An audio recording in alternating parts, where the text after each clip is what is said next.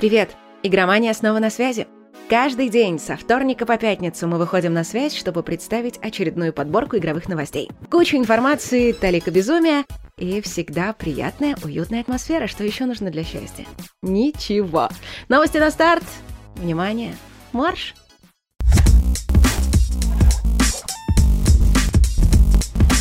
Издание Bloomberg раскрыло шокирующий факт о дефиците консолей. Все знали, что Sony и Microsoft не хватает чипов, но думали, что речь идет о процессорах. А вот и нет.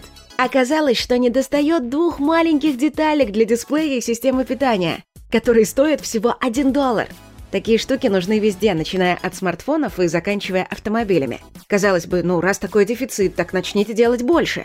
Но, увы, для этого надо строить новые заводы а детали настолько дешевые, что это просто невыгодно. Поэтому да, проблема есть, но ее никто не может решить. И все терпеливо ждут, когда все рассосется само собой.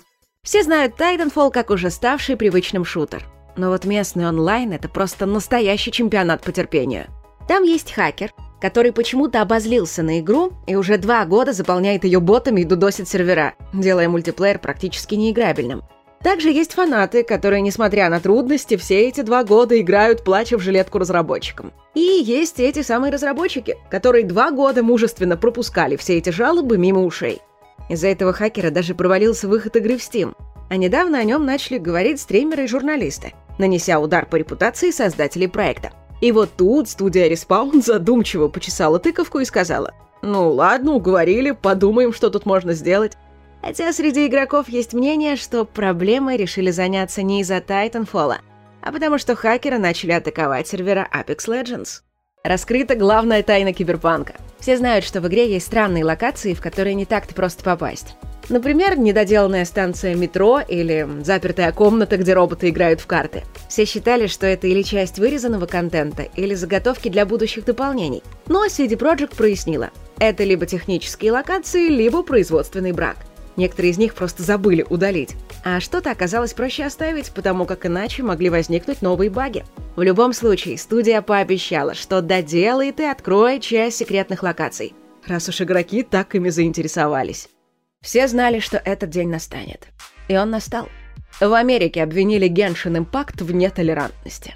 Мол, у вас столько персонажей, так почему среди них нет чернокожих? И почему племена хиличурлов так похожи на индейцев и другие коренные народы?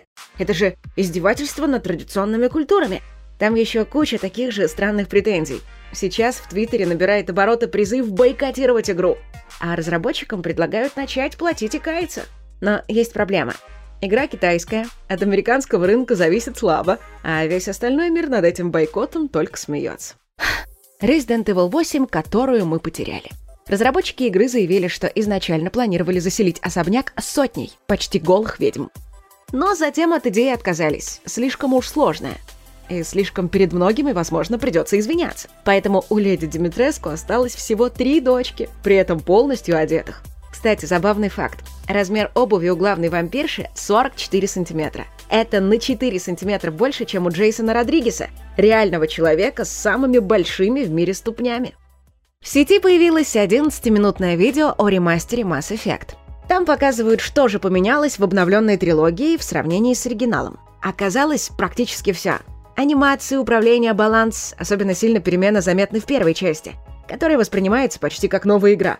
Физику езды вездехода также сильно улучшили. Теперь чувствуется, что это тяжелая боевая машина. Кроме того, разработчики обновили систему сражений.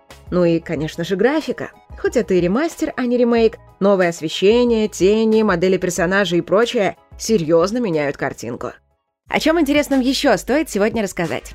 Альфа-тест ремейка Diablo 2 пройдет с 9 по 12 апреля. Записаться можно на сайте игры, но Blizzard примет только довольно ограниченное число заявок. Напомню, что релиз экшена должен состояться уже в этом году. Правительство Германии выделило 50 миллионов евро на поддержку местных разработчиков. И благодаря этому стало известно, что студия Claymore работает над новой Commandos. Она имеет подзаголовок Origins и должна выйти не раньше 2023 года.